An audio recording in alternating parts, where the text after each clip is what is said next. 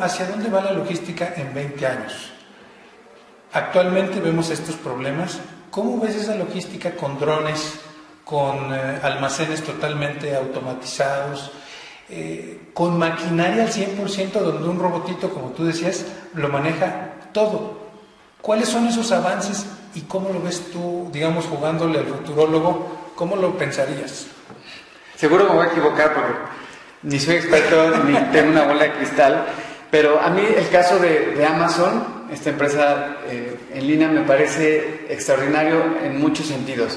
Sí, ahorita te metes y ves el videíto donde va el dron de Amazon y entrega, pero detrás de esto, esa empresa lleva 15 años haciendo las cosas físicas bien y ya luego la innovación, pero, pero si tú no partes de lo básico, no puedes estar pensando que un dron te va a convertir en la mejor empresa de reparto de cosas de la noche a la mañana. El dron no es la respuesta. Y el almacén este, automatizado no es la respuesta. Tú puedes tener un almacén precioso y te lo puso Siemens, y, ¿no? Pero si tú no tienes, por ejemplo, inventario y no tienes los libros, los discos que se van a vender, ¿de qué te sirve? Y el capital, digo, Amazon tuvo pérdidas durante no sé cuánto tiempo, muchísimo tiempo. ¿Por qué? Porque decían, es que todo ese dinero que estamos ganando lo tenemos que reinvertir para que seamos lo que ahora son.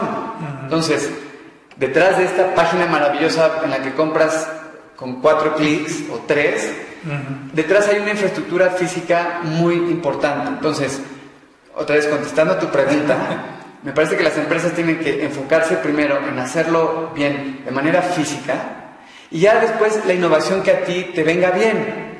Porque no significa que ahora el dron es para todos, ¿no? Y no significa que vender por internet sea para todos. Claro. A mí me, acuerdo ahora de un artículo de Michael Porter acerca de la estrategia en internet. Y este señor, que pues es, ese sí puede decirte que va a pasar en los próximos 20 años y no se va a equivocar, decía que, que más que sumarse, porque era un artículo muy temprano en el desarrollo, el boom de, Internet, comercio electrónico. Él decía que primero tienes que tener una estrategia y ya después ver si aplicaba Internet. Pero no que porque ahora está de moda vender en Internet, todos tengan que tener una tienda en línea. Entonces este señor decía, Internet tiene que adecuarse a tu estrategia.